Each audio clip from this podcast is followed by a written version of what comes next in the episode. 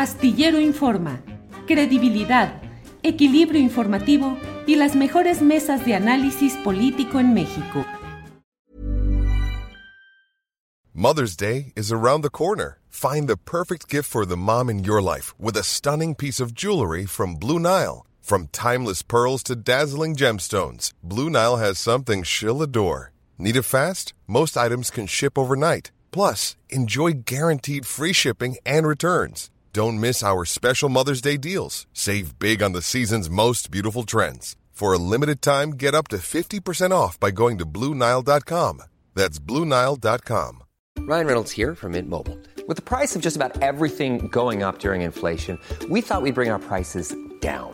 So to help us, we brought in a reverse auctioneer, which is apparently a thing. Mint Mobile unlimited premium wireless. Ready to get 30, 30, bit to get 30, bit to get 20, 20, 20, bit to get 20, 20, bit to get 15, 15, 15, 15 just 15 bucks a month. So, Give it a try at mintmobile.com slash switch. $45 upfront for three months plus taxes and fees. Promo rate for new customers for limited time. Unlimited more than 40 gigabytes per month. Slows. Full terms at mintmobile.com.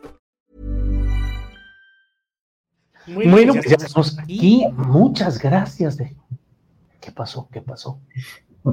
Eh, bueno, Fantasmas en la máquina. fantasmas en la máquina. Arnoldo Cuellar, buenas tardes. Hola Julio, ¿qué tal? Federico, qué gusto tenerte acá también. Federico Bonazo, buenas tardes. Un gusto grande saludar a Arnoldo y a ti, Julio. Buenas tardes. Igualmente, gracias. Bueno, pues hoy tenemos mucho material para ir caminando, para ir eh, analizando temas que están, pero bien moviditos. Eh, vamos entrando. Mm, Federico Bonazo, ¿qué te ha parecido en lo general este episodio en el cual Marcelo Ebrard decide mantenerse en Morena? Me establece eh, ciertas condiciones, habla de un entendimiento con Sochi, eh, perdón, también habla de un entendimiento con Claudia Sheinbaum. Y bueno, ¿cómo vas viendo todo este terreno, Federico? Pues creo que ha optado por la menos mala de las eh, opciones que le quedaban, que es permanecer en esto que se llama genéricamente 4T, permanecer en Morena, porque ha hecho el cálculo de que finalmente cualquiera de las otras opciones lo mantendría aún en un lugar menor en esta lid política, donde él se sintió por, por durante muchísimos meses en este sexenio el- el que sería el próximo presidente, o en todo caso una de las dos figuras junto con Claudia Sheinbaum que tenía la legítima eh, aspiración y había hecho los méritos necesarios para, para ocupar la sucesión de López Obrador. Eh, hemos visto todo tipo de, de equivocaciones de Marcelo Ebrard desde que se dio la contienda interna por, por la precandidatura en Morena. De entrada, eh, este Durán Barba que lo asesoró, si no me equivoco, es Durán Barba, este ecuatoriano que ha estado metido desde el sur del continente asesorando a Macri hasta otros candidatos de derecha y que cometió el terrible error de, intentar convertir a Marcelo Ebrard en algo que decididamente él no era, que es este comediante de TikTok que ordeñaba vacas y que lo sacaron de una seriedad. Él había construido un personaje serio, respetuoso, eh, prudente, eh, profesional.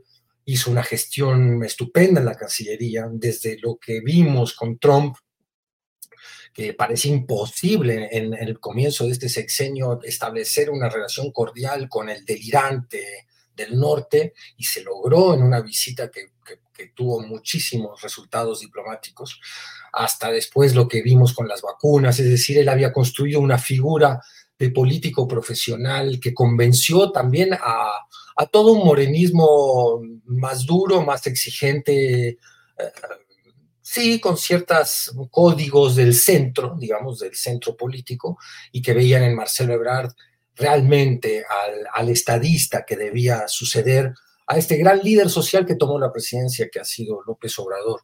Eh, y él destruyó en la campaña esa imagen y después fue postergando y postergando la decisión de su futuro político en enredo tras enredo, eh, donde eso le, le, hizo perder aún más la credibilidad que había construido. Y después, bueno, Samuel García, eh, con la maniobra de último momento, eh, le quitó también la posibilidad de esa alianza con el Movimiento Ciudadano, en la cual él tendría que volver a, competir en una interna que ya no es ni siquiera la de Morena, que es la interna que representa ni siquiera el 10% de las eh, intenciones de voto, y, no lo iba a hacer tampoco. En algún momento se supo que coqueteó o se rumoró o se especuló con que coqueteó con la idea de, de sacar, hacer la, figura política que sacara a, la cada vez más decadente y desinflada Xochitl Galvez e ir realmente en un gran bloque opositor que uniera al PRIAN MC en contra de Claudia Sheinbaum. Que, ese hecho haya producido también que, que hoy Claudia lo reciba en un gesto de grandeza política sin tampoco demasiado margen de maniobra, ni modo que Claudia le diga, no, ahora pues te vas, tampoco bueno, nos da este escenario donde se ponchó, se ponchó una imagen de político de centro, progresista, profesional que tenía Marcelo Ebrard. Eh, pero pues el hecho de que se, quede en Morena es, eh, pues finalmente, qué sé yo, hay tan pocas figuras de políticos relevantes que me parece que es mejor a que se, a que se vaya y que se haya producido una ruptura. Arnoldo Cuellar, ¿qué opinas de este tema, por favor? Aquí no puedo menos que estar de acuerdo con la cita constante que López Obrador hace de un clásico como Hobbes, ¿no? De que la política se inventó para evitar la guerra o para sucederla en un momento dado, o el estado de violencia entre los individuos. Yo creo que me, parece muy bien que hayan hecho política. No sé qué está detrás de esto, no sé si sea el simple cálculo de Marcelo Ebrard o si también haya un planteamiento de diálogo, de sentarse y aplicar horas de convencimiento, de intercambio de ideas entre la propia Claudia Sheinbaum, algunos operadores políticos intermedios, pero me parece bien porque al final de cuentas el objetivo está más allá de las ambiciones personales. O sea, e, este país le hacen falta muchas cosas, muchísimos avances, estamos en algunos aspectos verdaderamente en, en, espacios casi medievales de, de solución política de muchos temas la procuración de justicia es un absoluto desastre, que es una de las cosas fundamentales para las cuales el Estado debería servir, ¿no? Que es para darle seguridad a la gente de vivir en paz en comunidad. Y ahí tenemos una super bronca.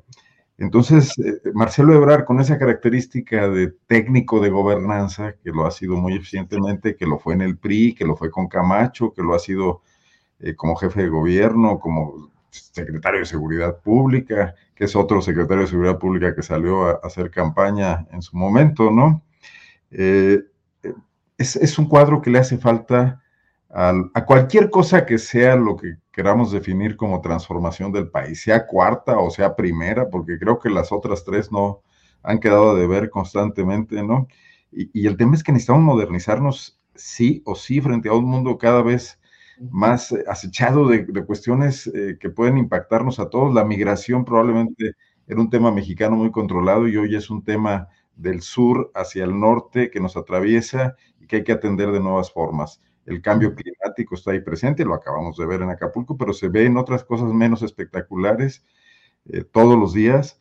Y, bueno, el país requiere con urgencia gente que se sienten a, a primero a tomar acuerdos, luego a hacer diagnósticos puntuales, reales, objetivos de lo que está pasando y luego a tomar decisiones y a eh, evaluar esas decisiones para ver si están funcionando o no. Que es, algo que le ha faltado muchísimo al actual gobierno, ¿no? La retórica fundamental, la movilización social fundamental, pero los resultados no. Entonces, eso le va a quedar eh, de herencia a Claudia Sheinbaum, le va a quedar de, de pendiente además, le va a quedar de asignatura y ahí hacen falta personajes como Marcelo, que ojalá no convierta en una obsesión esto de querer aparecer en la boleta. Puede aportar muchísimo a este país desde posiciones de, poder importantes. No le ha ido mal al individuo manejándose a lo largo de, varios cambios de este país, ¿no? Ha estado ahí siempre presente en primera línea. Podría seguirlo estando y aportando cosas, ¿no? Claro. Decir la doctrina Ebrar, así como hablamos de la doctrina Estrada en un futuro, ¿no? Sí, muy bien, Arnoldo. Arturo Rodríguez, buenas tardes. Buenas tardes, Arturo. Buenas tardes, ¿cómo están? Qué gusto estar una vez más por acá. Tarde, pero con ganas. Tarde, pero sin sueño. Arturo Rodríguez, eh, um, estamos hablando pues del tema de Marcelo Ebrard, su regreso al redil guinda o a la realineación con Morena. ¿Cómo lo vas viendo? ¿Qué perspectiva le ves a Marcelo Ebrard y su cuota de diputados, senadurías, que parece que es parte de lo que se ha negociado? ¿Cómo vas viendo esa posibilidad de Marcelo realineado, pero con su propio grupo interno, una especie de corriente crítica o denunciante dentro de Morena?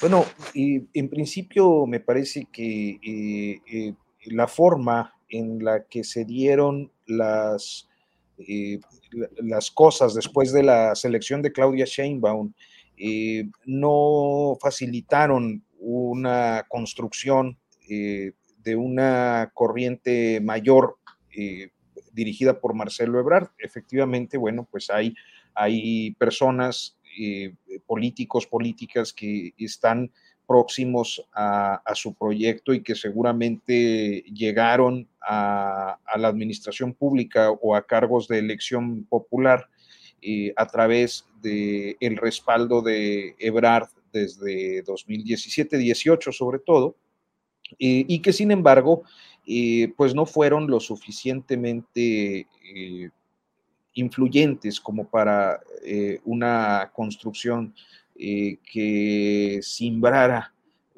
a la 4T. Por el contrario, creo que la 4T en una dinámica muy tradicional, de, conducta política muy tradicional, cerró filas y pues se encaminó eh, los consensos y la unidad en torno a su, a su candidata o coordinadora, pues, la defensa de la cuarta transformación, dejando muy poco margen de maniobra para un movimiento que me parece que tenía el propósito de emular a la corriente democrática de 1986-87, o sea, una inconformidad interna que reúne a un grupo significativo de personas con un perfil eh, de caudillo encabezando eh, y que ante un reclamo de democracia, consigue la decisión.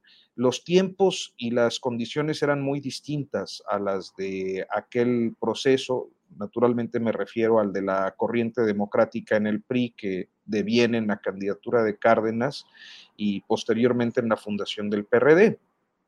Entonces, eh, ante el fracaso de, una apuesta como, como esa, y eh, trata, me parece que de recuperar eh, lo que puede reinsertarse eh, al, proyecto de la llamada 4T, al proyecto que pues ha encabezado hasta ahora Andrés Manuel López Obrador, sumándose o, asimilándose al esquema de unidad que se ha construido con miras a, tratar de consolidar una fuerza eh, de aquí a, 2030.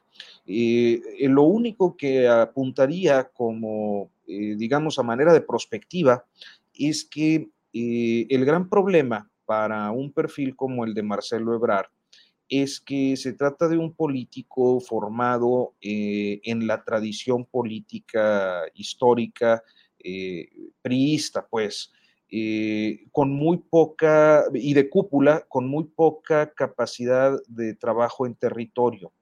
Y creo que los, los modos, las formas de hacer política en Morena han, pues, facilitado las cosas para aquellos que eh, se saben mover más en, territorio.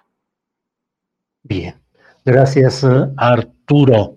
Em, eh, Federico Bonazo, Federico Bonazo, otro de los temas de estas horas es el relacionado con lo que sucede en Movimiento Ciudadano, donde todo apunta a que el candidato virtual, pues ya es el gobernador con licencia de Nuevo León, eh, Samuel García que ha hecho campaña con su esposa y con su niñita de ocho meses de edad. Pero además de ello, la Suprema Corte de Justicia ha determinado que eh, el la pelea por la sucesión del interinato entre los grupos dominantes del Congreso del Estado, que no son de MC, y el propio gobernador eh, Samuel García, cada uno dejó su presunto gobernador interino y la Corte dice, no es así, eh, tiene que darse otro proceso. ¿Cómo vas viendo todo ese enredo? MC Samuel García, Nuevo León. Federico. Sí.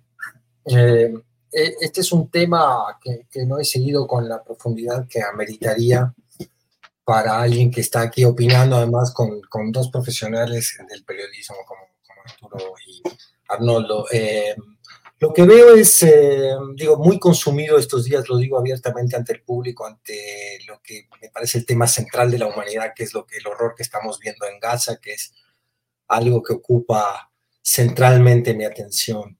Eh, yo me atrevo a, dar un par de comentarios y después me pongo como un como parte más del público a escuchar lo que, lo que digan mis colegas de mesa esta vez al respecto pues eh, que son estas pugnas donde se usa como excusa la separación de poderes, eh, toda una serie de ideas institucionales, para dirimir lo que en realidad son peleas políticas muy evidentes y que puede resultarle eh, bastante irritante a la ciudadanía que atestigua permanentemente el uso, el golpe bajo en nombre del respeto de las instituciones para ver este tipo de maniobras donde finalmente lo, las facciones que se disputan los poderes locales o las ambiciones federales de los gobernadores eh, terminan tergiversando y, abaratando una discusión que por supuesto que es muy importante, es decir, bueno, ¿cuándo la, la Suprema Corte puede intervenir y hasta qué punto, en qué materias? Cuando es evidente que la Suprema Corte está actuando de manera facciosa, cuando los poderes y los tribunales eh, judiciales locales también manifiestan una clara, eh, sustentada en esta argumentación eh, filosófico-institucional, una acción que tiene de base, pues, esto, una, una pelea política. es este gobernador, Samuel García, que vence su la promesa que había hecho, igual que el Bronco, de, terminar su mandato y de no, no, no, aspirar a la presidencia, causa este, este lío ahí dentro, también con estas declaraciones altisonantes en contra de sus rivales institucionales. Este gobernador que es este machista comprobado, tal cual queda denunciado en un video donde él le habla a su pareja Mariana diciendo bájate la faldita que estás mostrando demasiada pierna.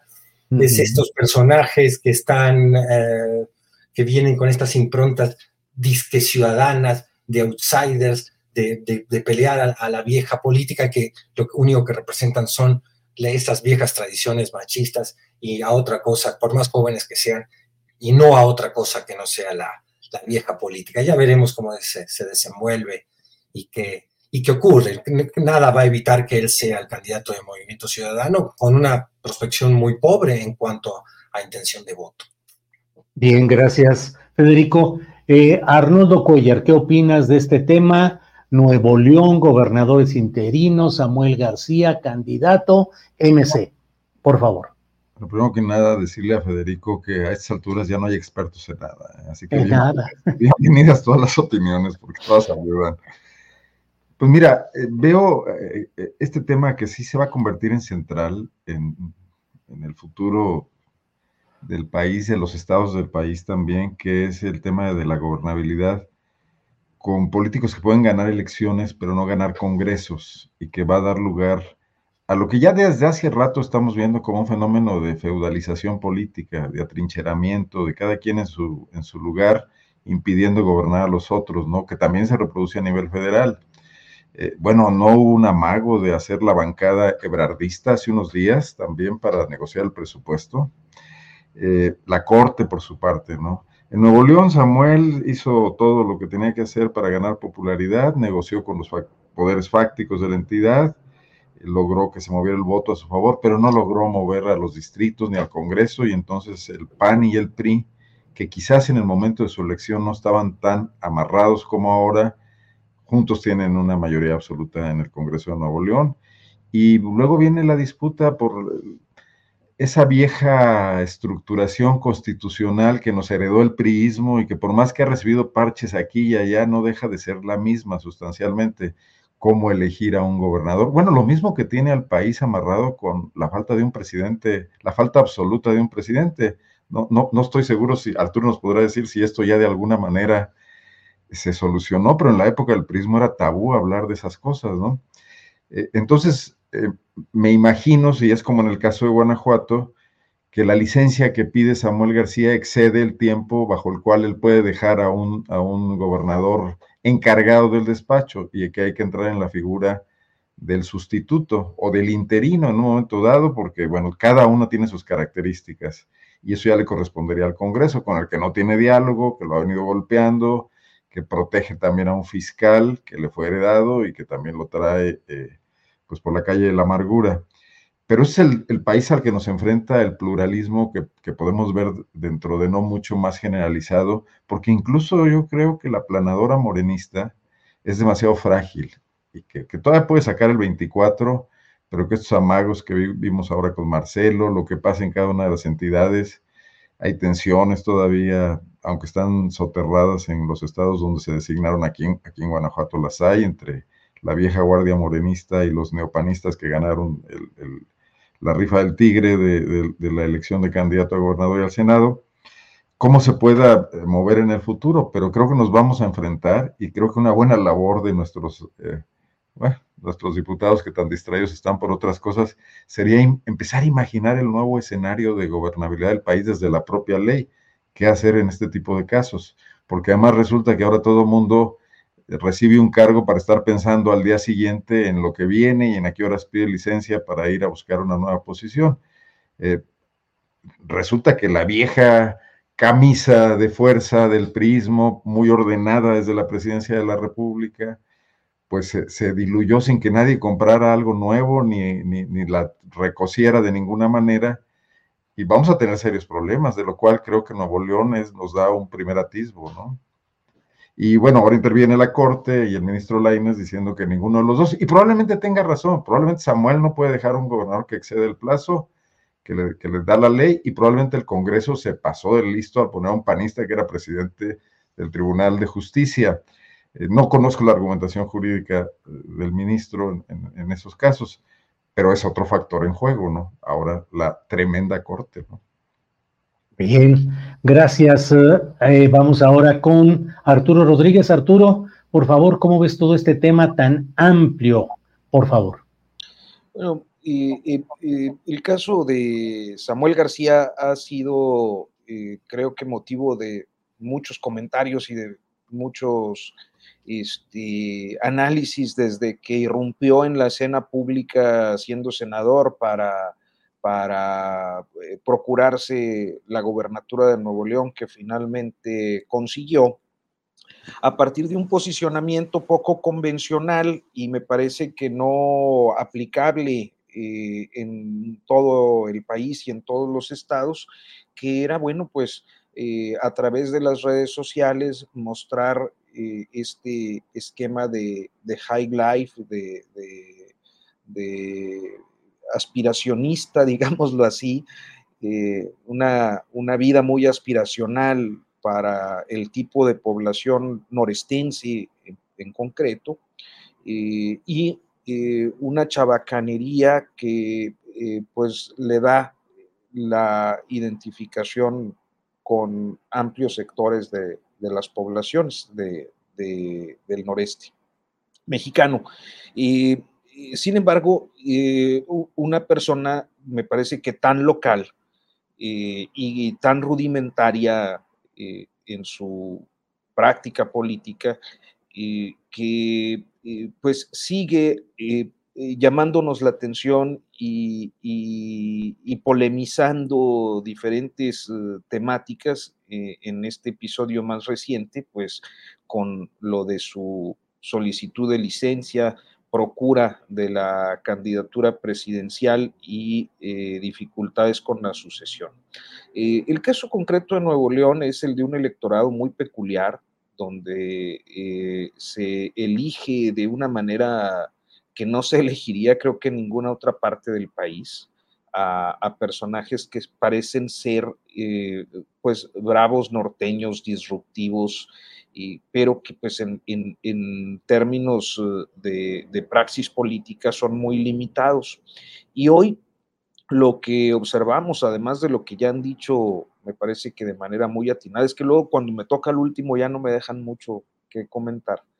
creo que tiene que ver este, con pues este aspecto de constitucionalidad local que hace difícil la sucesión anticipada con, con tanto tiempo, por, porque así lo, establece la legislación local. Y, entonces estos afanes de, llevar eh, a la discusión política lo que en la ley es muy claro, que también es una tendencia generalizada. El propio presidente López Obrador lo hace con cierta frecuencia. Y en cualquier caso, eh, me parece que el, el, papel que jugará eh, en estos meses Samuel García, pues podrá ser un elemento ahí de, de entretenimiento, de impacto en las redes sociales, eh, pero eh, de, muy escasa relevancia política en, la elección presidencial. Bien, Arturo, gracias. Vamos a regresar con Federico Bonazo.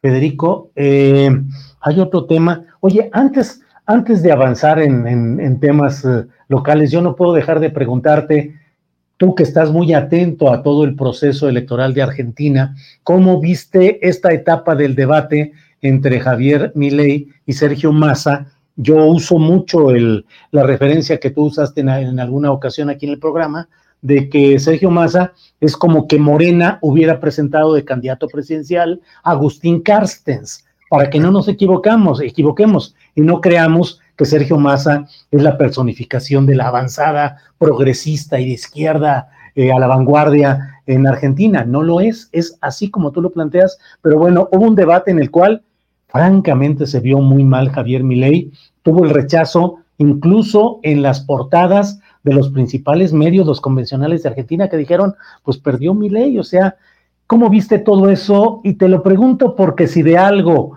eh, adolece el proceso político mexicano es de verdaderos debates. No hay debates en el proceso interno de Morena, se evitaron. El INE está programando ya algunos, pero suelen ser muy acartonados. ¿Cómo viste ese episodio y cómo lo ubicamos en la necesidad de debates también en México?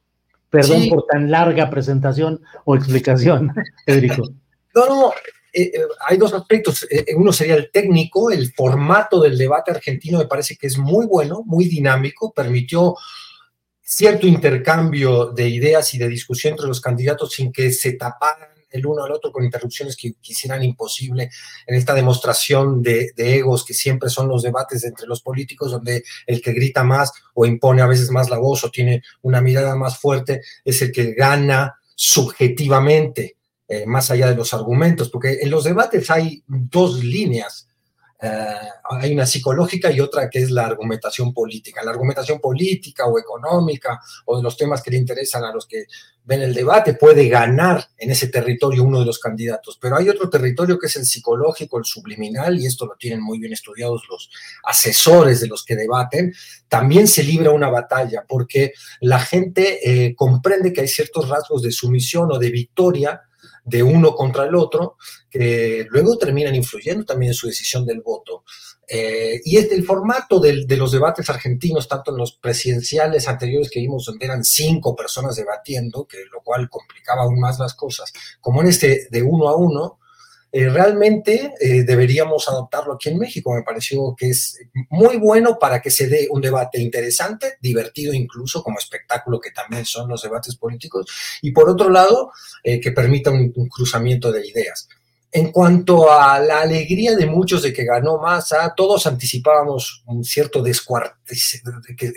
descuartizamiento de mi ley, porque él mismo ha metido la pata desde las pasos hasta acá con, tanta, con tanto talento que, se iba a exhibir eh, su tendencia a ser un payaso, su tendencia al histrionismo, su tendencia a contradecir promesas eh, en una época y luego en otras eh, modificarlas. Es decir, eso lo anticipábamos, pero muchos también de los que decimos Massa ganó el debate sabíamos que lo iba a ganar y lo ganó según nuestros criterios y nuestras maneras de ver la discusión. Yo creo que para muchísimos indecisos, para muchos chavos que están convencidos aún del discurso libertario de, de cada vez más tambaleante por sus propias contradicciones, no sé si ganó masa del todo, porque hay un argumento muy fuerte que tiene mi ley que es, ok, todo lo que nos propone se, se escucha muy bien, pero ¿qué pasó? ¿Por qué no lo aplicaron en todos los años que han sido gobierno o en el año y pico que tú has sido ministro de, Economía teniendo una inflación del 140%? Es un argumento que eh, sabíamos es el que más se le iba a complicar contrarrestar a Massa. Eh, sí, sí ganó en autoridad, se vio un político profesional al lado de un payaso, que es lo que es mi ley. Yo lo decía en algún comentario, es una cruza entre el pato Donald y Videla, un tipo de ideas políticas muy represoras, muy autoritarias, que cuando lo han confrontado en cuanto a su sentimiento democrático, su convicción democrática, ha eludido la pregunta. Es un tipo que evidentemente tiene sus cuestionamientos al mismo sistema democrático y eso representa. Eh, y que tiene este fanatismo ultra de, mercado ultraliberal que, bueno, eh, aplicado a la realidad social argentina o económica argentina, dicho esto por economistas incluso, no tiene ninguna posibilidad de realizarse. Entonces vimos un debate que a mi modo de ver no ha cambiado y lo que muestran las eh, encuestas es que no ha cambiado demasiado este, y lamento decirlo, un poco empate virtual que hay, con quizás en algunos lados un poquito más de preferencia hacia Massa. Si además eh, recordamos los, resultados de la primera vuelta, Massa le sacó un buen cacho a Milei, pero esto se ha vuelto un poco a emparejar no sé, no tengo un pronóstico claro de lo que va a suceder. Yo creo que va a ganar Massa, que ha sido detenido este primer embate de la ultraderecha argentina, pero no lo sé, no cantaría victoria todavía. Me preocupa, sinceramente, mucho lo que pueda ocurrir allá. ¿eh? Bien, gracias. Gracias, Federico. Em, vamos con eh, Arnoldo. Arnoldo, el Senado de la República ha votado por unanimidad a favor de solicitar a la Fiscalía General de la República que atraiga el caso del asesinato de Ociel, Jesús Ociel Baena, el magistrade, según la denominación oficial del propio tribunal, del propio Tribunal Electoral de Aguascalientes. Hace algunos minutos, al principio del programa, entrevistamos a Mónica Cervón, que es eh, eh, reportera de Pop Lab, eh, del cual tú formas parte de la dirección colegiada. Eh, ¿Cómo ves este tema? ¿Cómo ves la desconfianza generalizada de la ciudadanía respecto a las primeras averiguaciones de una autoridad que puede tener en apariencia toda la contundencia forense, pero que la gente no le cree, como ayer se dieron manifestaciones a lo largo y ancho en varios estados, nueve estados cuando menos, eh, exigiendo que haya verdadera justicia y que no se manipule este caso. ¿Cómo lo vas viendo, Arnoldo, por favor? Voy a dejar mi comentario desordenado para regresar al tema de Samuel al final, para no poner. When you're ready to pop the question, the last thing you want to do is second guess the ring. At Bluenile.com, you can design a one of a kind ring with the ease and convenience of shopping online. Choose your diamond and setting. When you find the one, you'll get it delivered right to your door. Go to Bluenile.com and use promo code LISTEN to get $50 off your purchase of $500 or more. That's code LISTEN at Bluenile.com for $50 off your purchase. Bluenile.com code LISTEN. Everyone knows therapy is great for solving problems, but getting therapy has its own problems too, like finding the right therapist, fitting into their schedule, and of course, the cost. Well, BetterHelp can solve those problems. It's totally online and built around your schedule. It's surprisingly affordable too. Connect with a credentialed therapist by phone, video, or online chat, all from the comfort of your home. Visit betterhelp.com to learn more and save 10% on your first month. That's BetterHelp H E L P. Mucho desorden, pero. como quieras, como quieras, adelante. No, bueno, a ver, ¿de dónde quieren las fiscalías de este país tener credibilidad, Julio? Si una y otra vez nos han asestado explicaciones absolutamente increíbles, faltas de acomodadas políticamente, bueno, caso tras caso, cada vez que un caso sube a, la palestra mediática, eh, las fiscalías nunca quedan bien porque administran políticamente las cosas, porque sí tratan a, la ciudadanía, como dijo el papá del magistrade, que, que no solo era su nombre oficial, sino que era como él quería que le llamaran, ¿no? Que creo que es, y que además se lo ganó con su activismo. Eh, ve el país, recórrelo de un extremo a otro y no hay un fiscal que se caracterice por ser un funcionario público decente, que diga la verdad con transparencia, que trate con el mismo rasero a todos los casos, que cuando se trate de casos que, le importan a los gobernadores con los que tienen pactos o con los que tienen conflictos, pero con los que no tienen una relación institucional, lo administren siempre. Entonces, no puede ser que, quieran que a la primera de cambio este fiscal de Aguascalientes, que además ha sido muy torpe en sus declaraciones, igual que el secretario de Seguridad del Estado, eh, pretendan que tener la más mínima credibilidad, ¿no? Contando novelas y adelantándose a conclusiones, eh, dejando fuera muchísimas líneas de investigación, yendo con lo que con lo que vieron en primerísima instancia y con que las cerraduras no estaban rotas, como si esa fuera eh, una prueba contundente, ¿no? Debieron haberse esperado. Pero lo que ocurre con estas procuradurías, hay casos en los que no te dicen absolutamente nada si no quieren hacerlo por el debido proceso. Y aquí salen rápidamente a hablar y a sacar conclusiones anticipadas. Y si eso lo reúnes con el tema también, eh, pues bastante eh, comprobado y, muy estudiado de cómo han sido revictimizadas eh, las mujeres, las, personas de la, diversidad sexual por este tipo de, de, procuradurías, de fiscalías, que son machistas, que son misóginas, que son homofóbicas, transfóbicas, etcétera pues no, no hay manera de que tendrían que, donde eh, no nos presumen constantemente cuando toman cursos y, eh, ponen en marcha protocolos de perspectiva de género y ganan hasta premios por eso, pero al primer caso de inmediato van y meten la pata, flagrantemente.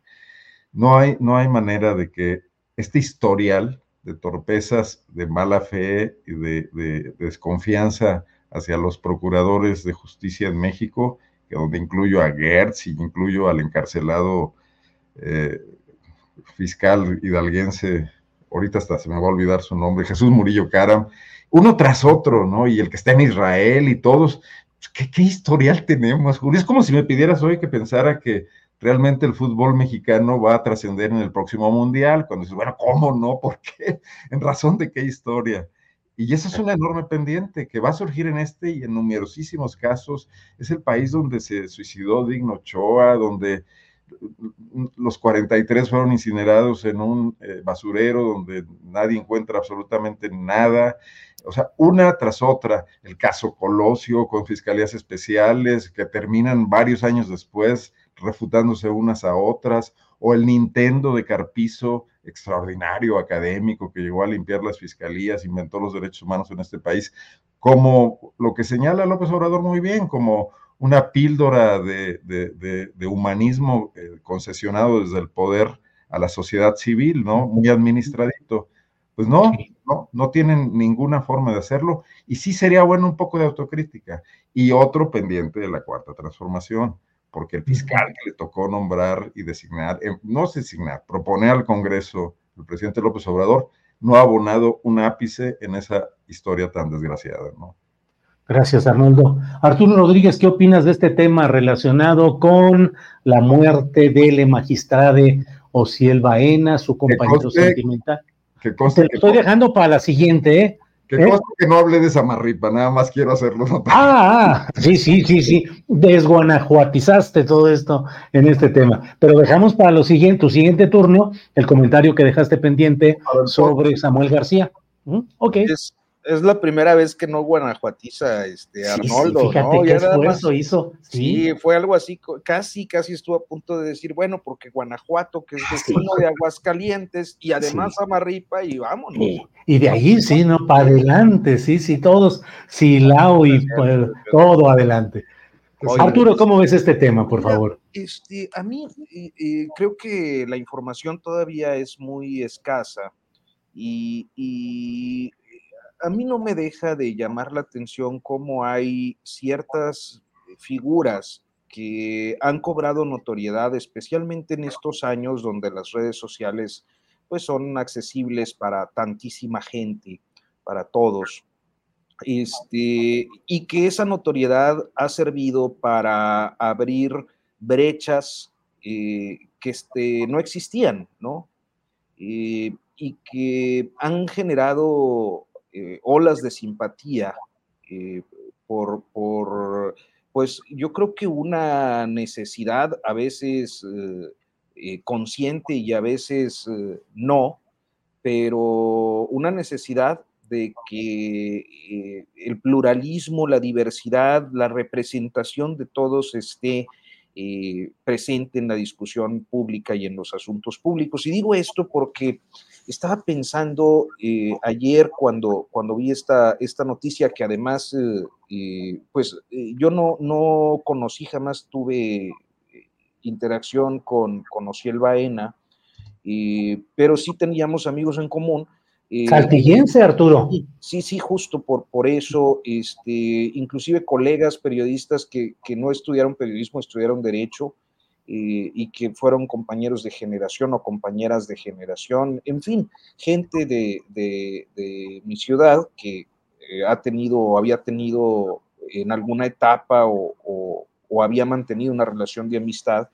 Este, pero yo no, no lo conocí, no le conocí y sin embargo, eh, pues no deja de llamarme la atención que ocurra este, este episodio, eh, como en su oportunidad eh, sucedió con, con, otro, otro perfil, con, con otro origen y, con otra causa o con otras causas como lo era el Mijis potosino, que también cobró una tremenda notoriedad este, eh, en su participación en asuntos públicos y que de repente también este, eh, muere eh, en circunstancias extrañísimas, prácticamente dando a entender que pues ahí por, por generación espontánea se incendió su automóvil ahí muy cerca de la frontera, creo, entonces, yo no quisiera tener como una, una perspectiva conspiranoica, este, porque pues es inapropiado a un periodista.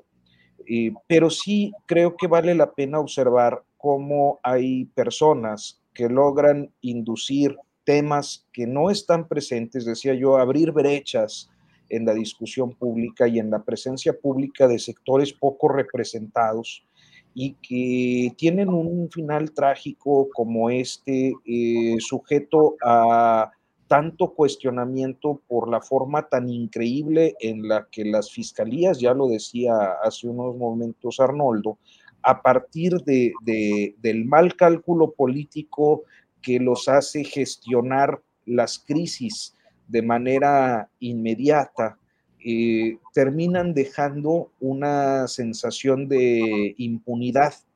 Eh, y creo que ese es el caso eh, en, esta, en esta ocasión, un proceso de investigación demasiado eh, pues desasiado eh, en su manejo público, que nos deja pues la, perspectiva de que, de que Ociel Baena, el, le magistrade, este, pues no, no está siendo, recibiendo justicia.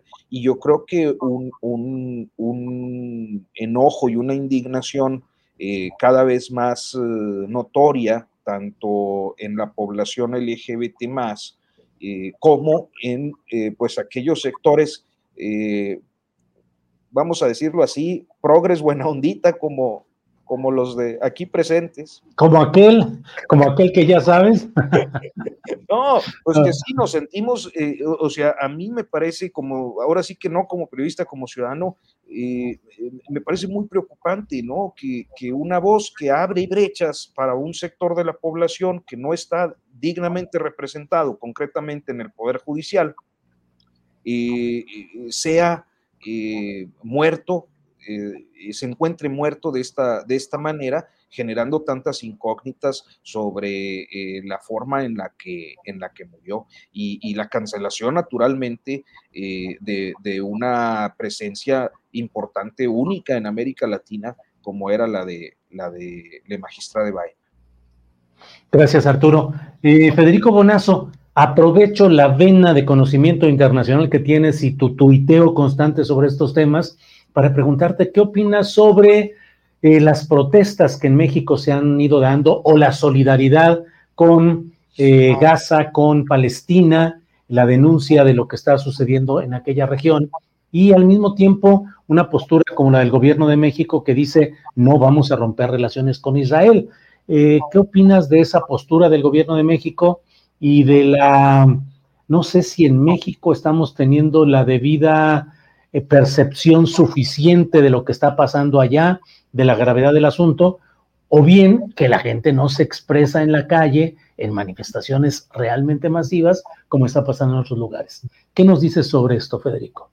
Mm, yo he venido pensando mucho en, cómo la, hay una derecha que ha homologado los temas o los ha juntado, no solo discursivamente o ideológicamente, sino que lo vemos en posicionamientos muy concretos ante dramas que aparentemente son muy diferentes y que pienso yo son finalmente el viejo drama del conservadurismo, de una tradición. Lo vemos en esta señora que grita en España ante la, el, regreso o, la confirmación de un nuevo gobierno progresista, si es que eso podemos llamarle a Sánchez, eh, grita desesperada con una bandera española y grita por qué, grita porque piensa que se desmoronan ciertas tradiciones que están en juego, cierta manera de ver la vida, la aterra el cambio y ese miedo al cambio, al diferente, al otro, apoyado en la xenofobia, en el racismo, permea en todas estas derechas.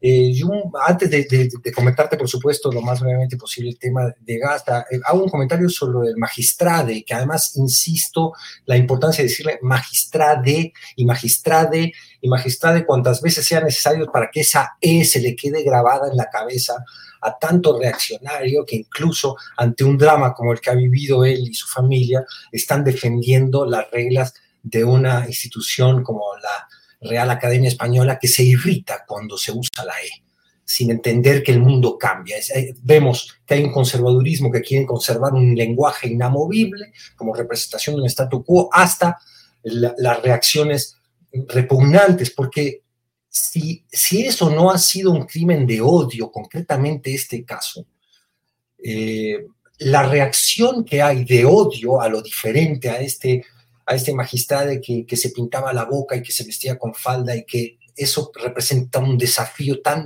terrible para algunas conciencias que después viven una doble moral espantosa, eh, también genera, por otro lado, la resistencia y, las manifestaciones, y aquí voy, intento unirlo con lo de Gaza, de toda una población que entiende que, que, la libertad, porque además para colmo estos señores se han robado el término libertad, y hablan de la libertad por todos lados, pero les parece horrible que haya una persona que tenga la libertad de, sentirse a sí misma, manifestar sus preferencias eh, sexuales o su, o su, derecho a la no identidad, porque también tiene derecho a no tener una identidad definida en este mundo binario de que eres esto o eres aquello. Hay una resistencia, repito, de la decencia del mundo que ve en ese acto de libertad el futuro mismo de nuestras sociedades. Y, lo hemos visto con respecto al tema dramático, espantoso de Gaza, donde hay toda un, líderes políticos que siguen negando el genocidio, siguen evitando usar la palabra cese del fuego.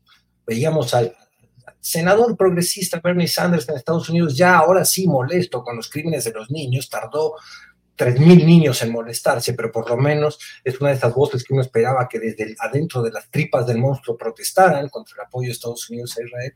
Pero por más que protesta y se indigna ante la muerte de niños, no usa la palabra o la frase cese del fuego. Eh, siguen todos estos líderes evitando llamar a las cosas por su nombre, intentando resistir una narrativa que se ha desmoronado ante las imágenes que vemos del horror en Gaza, que es la frontera donde se dirime qué somos como especie, qué somos como sociedad global, qué somos todos estos países que decimos respetar los derechos humanos y la democracia. ¿Qué es esto que estamos viendo? Donde no solo matan niños todo el tiempo, sino que en nombre de la democracia Israel secuestra activistas que son los que están denunciando el horror que ven, activistas judíos de, de nacionalidad israelí, ni siquiera palestinos. Entonces, libran en este momento creo que muchos frentes de batalla entre aquellos que han usurpado el vocablo libertad, pero en realidad les espanta la libertad ajena. Eh, lo que hemos visto en México con respecto a Gaza, aunque no ha sido tan multitudinario como en otros países, habla de esta conciencia, habla de que la, población mexicana tiene, y lo ves en la discusión en las redes también, tiene, tiene sensibilidad como no podría ser de otra manera ante una tragedia y un genocidio como el que estamos atestiguando. En cuanto a la postura del gobierno, poco que decir, se entiende, se entiende por qué no puede pelearse con, con, Estados Unidos y con Israel, pero no se entiende que esa postura eh, sea ni siquiera haya producido dos, salvo lo que dijo este, la canciller Barça en la, ONU, pero muy poco fuerte en cuanto a la denuncia de lo que es un crimen de lesa humanidad tan grave como mucho testimonio. Yo creo que debería haber al menos una postura discursiva, alguna cosa en la mañanera, algún guiño. Que no necesita, no necesita tomar partido el presidente. Se puede denunciar el terrorismo de Hamas, pero, pero es eh, inevitable ya desde el punto de vista moral no denunciar el terrorismo de Estado de Israel. Gracias, eh, Federico. Em, Arnoldo Cuellar, el presidente de México ha visitado nuevamente Sinaloa, en particular Badiraguato, y eso ha generado o ha eh, actualizado la crítica constante de quienes sus opositores cuestionan por qué tanto viaje a Sinaloa y particularmente a Badiraguato. El presidente dijo además que en Sinaloa se siente como en su casa, como en casa. ¿Qué opinas de todo esto, Arnoldo? Bueno, la, oposición eh, no aprende y mantiene esas batallas que no le han dado ningún resultado. Podrían ser un poco más imaginativos, no sé si sea mucho pedir, o, también se les fue el teleprompter. Yo creo que López Obrador tiene superada eh, los negativos de esa crítica. Y, por eso insiste y lo hace, y además creo que tiene un compromiso. Eh, de concluir un camino, etcétera. Pero bueno, pues eh, al final del día, por ejemplo, Ovidio fue detenido y está extraditado, ¿no? Que era uno de los también de los fantasmas que se le achacaban cuando acudía las primeras veces. Básicamente, a mí me parece bien que este presidente no esté preocupado por lo que puedan dejar de decir o decir sus adversarios. Creo, que no está preocupado por lo que dice o deja de decir nadie absolutamente, ya hace lo que quiere. Como ayer que se excedió con el tema de, o antier con la conspiración de, Carla Quintana y, no sé, los derechos humanistas, de, algunos sí bastante lights y bastante fakes, pero creo que ahí sí, eh, esa, esa teoría conspiracionista no tiene mucho sustento, ¿no? Pero eso ya está descontado, o sea, López Obrador puede ir, y también me parece bien que este país no tenga regiones estigmatizadas y que no por la actividad criminal de algunos sujetos a toda una población se le condene a que a no recibir eh, infraestructura o que precisamente es lo que hace surgir de pronto las actividades eh, antisociales o criminales de grupos que, bueno, que no ven eh, en su origen ningún otro incentivo para comportarse de otra manera, ¿no? Entonces, no, no le veo vida a esa crítica mucho más allá de, de lo que puedan decir el día de hoy, ¿no? está visto, ni que se sustente. Los que les van a creer y van a hacer aspaviento en las redes sociales ya están ahí, han estado ahí desde hace buen rato, no ganan nuevos adeptos, no les está sirviendo tampoco para la disputa política que se viene, hasta el momento como se ven las cosas en las encuestas. Eh, están sobre todo eh, atrapados, así como López Obrador está atrapado todavía de repente en el 2006 y en lo que le hizo Calderón y Fox, esta, esta oposición mexicana también está atrapada en, el fantasma de López Obrador, no teniendo la claridad de pensar que este país es mucho más y va más allá que eso, y que si quieren sobrevivir políticamente y tener protagonismo en lo que viene, tendrían que estarse dando cuenta. Bien, eh, ya son las 2 de la tarde con 52 minutos y es la hora de entrar a la gustada sección de gastronomía política denominada Postrecito, estimado Arturo. Así es que por favor, sobre la mesa lo que desees. A ver, primero voy a, a, observar que en el chat hubo un comentario que decía, me corregía y decía, Aguascalientes es municipio de Guanajuato.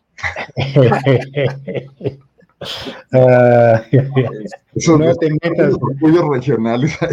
sí, sí, sí. Lo deben decir por Luis Alberto Villarreal, que está tratando de colonizar ahí, pero. Sí, ey, ey, claro, imagínate nada más. Oye, pues, pero a, Julio ya le está saliendo lo, lo, lo jalisciense, ¿no? Con el ley, así como el de Silverio Gaitán. Eh, imagínate, ya, se me, tengo una mezcolanza de acentos y de regionalismos, Arturo. Oye, mira, yo nada más quiero comentar que eh, la observación del proceso que siguió Morena el pasado viernes, que me parece fue muy, muy tortuoso para los que estábamos eh, pues ahí esperando cada tanto la anunciación, la unción este, de las encuestas y, luego finalmente eh, el, premio a los grandes ganadores, ganadoras del, asunto, es que eh, me llama la atención en particular que eh, pues en toda esta ola de celebración no se tome en cuenta la incapacidad que ha tenido Morena para construir perfiles eh, acordes a su planteamiento ideológico doctrinario que viene consolidando eh, en, pues, eh, su, desarrollo histórico como partido político en, México. Este, y que básicamente pues se hayan cinco de las nueve hayan recaído en manos de, de, de expriistas, expanistas y, y de un ex verde priista hoy asimilado también a la 4T como los otros cuatro. Naturalmente, pues hablo de Alejandro Armenta, de, eh, el caso de la paisana de, Arnoldo, eh, de el, caso de, Chiapas, del caso de, Eduardo Ramírez. De Eduardo, Ramírez en Chiapas y de, y de Guacho Díaz Mena, de, Joaquín Díaz Mena en, en Yucatán, este, pues como ejemplos, de, y, el caso de Jalisco, naturalmente, con la, con la expriista, que se me va el nombre, eh, es Claudia, Delgadillo. Claudia Delgadillo. Este, porque bueno, pues estamos hablando de este gatopardismo político que si bien es cierto, las izquierdas eh, eh, han tenido que adoptar para poder tener conquistas electorales, a estas alturas me parece que eh, Morena eh, ha tenido un avance electoral tan significativo que ya no tiene necesidad de seguir echando manos de, los viejos y viejas conocidos, conocidas, conocides, aquellos que les molesta la E, estoy viendo en el chat, eh. Este, pero, pero de manera muy, me parece importante destacar, de manera muy significativa la designación de eh, personas que han estado cerca del movimiento social y, en particular eh, el caso de la Ciudad de México, eh, porque era una oposición, una contradicción completa, ¿no? Por un lado, un policía que representaba los tiempos más oscuros de, de la política policiaca y, de policía política en este país, y por el otro, una mujer que viene del movimiento social, que fundó el PRD, y que fue parte importante del PRD en los 90 y fundadora de Morena. El caso de Morelos, que me parece también destacadísimo, este, con una mujer que viene eh, en ambos casos de, de oír línea de masas, si no me equivoco, de formación maoísta, Sí. Este, y eh, el de Javier May, muy destacadamente, porque me parece que se trata de una persona que ha venido acompañando al proceso López Obradorista desde el episodio más temprano de 1989. Entonces, eh, creo que valía la pena hacer esta, esta observación para contrastar la diferencia de, de estos cinco perfiles con estos otros tres. Muy bien, Arturo, sé que tienes una cita y nosotros aquí todavía nos vamos a tardar algunos minutitos más. De hecho, ya te excediste en el tiempo en el que debería estar por aquí, así es que creo que te agradecemos la presencia. se llega, picado, hombre. llega tarde y se va temprano. ¿Cuál debe ser? ¿Cuál debe ser? Les agradezco mucho. Gracias, Arturo, que te vaya bien. Gracias, hasta luego. Eh, nos había avisado que tenía que irse hace ya rato y sin embargo aquí nos picamos con la plática. Eh, cuando viene, entonces cuándo. Sí, así es. Arnoldo, por favor, postrecito. Mira, rápidamente, eh, vengo de naranja y es casual. sí, ya te cotorrearon de que andas de naranja. y, bueno, hay cosas que están pasando en Guanajuato. Yo creo que Samuel García no será tan anecdótico como decía Arturo, porque al final de cuentas sí le va a hablar a un electorado pues, quizás simplista, quizás también muy confundido y quizás a la búsqueda de alternativas, y no confundido por su causa, sino porque estos políticos que tenemos también no, no, no provocan otra cosa más que confusión. Entonces, siento que ahí puede haber una apuesta interesante, que también está algo medido eso y que también eso eh, le cerró posibilidades a, a, Ebrard de negociar como él hubiera querido, porque yo no, no creo que Dante le haya cerrado la puerta, sino que al momento en que se sentaron no lograron llegar a un precio razonable sobre el tema de la, de la, mm, de la transición a Movimiento Ciudadano. En Guanajuato acaban de, anunciarle el reclutamiento de una priista, Yulma Rocha, que ha sido diputada federal, diputada local, que es brillante, que es una mujer joven, que empezó muy joven en política, ha hecho una buena carrera legislativa y que la traía la gente de Alito aquí en Guanajuato, la, dirigente potosina que tiene el PRI de Guanajuato, pues este, atrapazos adentro del Congreso, tuvo que separarse de la fracción y la van a enviar o ella aceptó o llegaron al acuerdo de que será candidata a gobernadora. Y yo creo que la apuesta ahí es que MC pase de ser un partido aquí sí anecdótico, más o menos, ya han venido creciendo, ya lograron colocar regidores en algunos municipios, algunos alcaldes, pocos aún, y luego les defeccionan porque el PAN aquí es experto en ir, en ir por ellos y reclutarlos de regreso. Pero pueden llegar a ser un partido de dos dígitos en Guanajuato e incluso eh, desplazar la votación del PRI llevarlo a, cuarta, quizás quinta fuerza política, ¿no? Entonces, habrá que estar viendo cómo, cómo evoluciona eso. Y ya rápidamente nada más para decir que esta absurda defensa del idioma que vemos en muchas partes, no solamente en el chat, sino con muchos actores en las redes sociales y hasta políticos, se me hace lo más absurda, porque si hay algo que no obedece reglas, que fluye, que cambia todos los días, es el idioma. Y nosotros mismos lo cambiamos nuestros hijos no hablan como nosotros ni como nuestros padres. Eh, si Cicerón hubiera creado un comité de defensa del latín, no existirían y hubiera tenido éxito ni el español, ni el francés, ni el italiano, etcétera, etcétera. Entonces, ahora sí que como decía Cervantes en el Quijote, es como querer ponerle puertas al campo, ¿no? Bien, gracias, Arnoldo. Eh, Federico Bonazo, te toca el postrecito final, final, por favor. Bueno, agradecido Julio contigo y con tu audiencia de, que me des este espacio. Siempre digo yo para parapetar ciertos huecos este, periodísticos. Este periodista que me has en el que me has convertido, ah, querido. Muy bien, qué bueno. Una voz que yo lo único que quiero ser, quizás la voz de, de un ciudadano más que quiere estar informado en un mundo donde informarse no es del todo fácil y que es un lujo compartir una mesa con, con Arnoldo, con Arturo y contigo mismo, Julio. Es, un lujo para, mí. Em, yo voy a insistir para despedirme eh, con cierta, con un tema que es, que es triste, que es lo que estamos atestiguando en Israel, y ya no podríamos decir solo la franja de Gaza, sino que estamos viendo ya el bombardeo de Libia, el bombardeo de Siria, el, asesinato de palestinos en, Cisjordania, tal cual nos ha reportado Temoris Greco, al que por cierto no le he visto un tuit hace 24 horas, no quisiera preocuparme, no sé si tú tienes noticias de él, pero... No, ayer, ayer también, ayer eh, tuve comunicación con él, pero por ahí de media tarde, de, antes del programa, o sea, 24 horas efectivamente.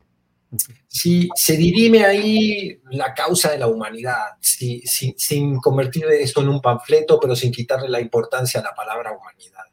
Eh, yo creo que hay mucha gente que no soporta ya ver los videos. Eh, yo cuando bajo a, cenar a casa y tiro el tema sobre la mesa, mis hijos dicen, papá, por favor, ya. Mi mujer me dice, por favor, no, no entres en lo descriptivo. Pero yo creo que aunque nos rompan el corazón, aunque hablen de cosas que no queremos admitir de nosotros mismos como seres humanos, de cómo hemos sido capaces de reproducir una crueldad que por lo menos habíamos denunciado en los hechos del nazismo y que habíamos intentado eh, frenar en, la proporción de la que estamos viendo ahora. Eh, si no los vemos, si no nos enfrentamos a esa evidencia, si la barremos debajo de la, de la, alfombra, si no acompañamos a los gritos desesperados que nos llegan desde allá, como los que muestra gráficamente este, este video del doctor noruego de Médicos Sin Fronteras, donde le habla a los líderes del mundo diciendo, ¿están escuchando los gritos de este hospital que debería ser un santuario para curar, para reponer, para proteger a la gente y está siendo bombardeado? ¿Quién puede bombardear un hospital? Con ninguna excusa. Estamos atestiguando el ascenso de un poder eh, que no le tiene miedo a nada y que ese no miedo a nada puede llevar a una catástrofe en la región y al mismo mundo. Yo creo que todos los ciudadanos de todo el mundo tenemos que estar enterados al respecto y desde las trincheras individuales y colectivas que encontremos, denunciar, boicotear, estar en contra permanente. ¿Qué hubiéramos hecho si hubiéramos atestiguado Auschwitz en tiempo real? No estaríamos reaccionando como debemos reaccionar en este caso. Ese sería el mensaje para despedirme. Federico, muchas gracias. Arnoldo Cuellar, muchas gracias. Nos vemos pronto. Hasta absoluta, luego. Absoluta coincidencia con Federico. Eh. Saludos. Sí, así es, así es. Gracias. gracias y hasta pronto. Even on a budget, quality is non-negotiable. That's why Quince is the place to score high-end essentials at 50 to 80% less than similar brands. Get your hands on buttery soft cashmere sweaters from just 60 bucks, Italian leather jackets, and so much more. And the best part about Quince, they exclusively partner with factories committed to safe, ethical, and responsible manufacturing. Elevate your style without the elevated price tag with Quince. Go to quince.com slash upgrade for free shipping and 365-day returns. When you make decisions for your company, you look for the no-brainers. If you have a lot of mailing to do, stamps.com is the ultimate no-brainer. Use the Stamps.com mobile app to mail everything you need to keep your business running with up to 89% off USPS and UPS. Make the same no brainer decision as over 1 million other businesses with Stamps.com. Use code PROGRAM for a special offer. That's Stamps.com code PROGRAM. Para que te enteres del próximo noticiero, suscríbete y dale follow en Apple, Spotify, Amazon Music, Google o donde sea que escuches podcast. Te invitamos a visitar nuestra página julioastillero.com.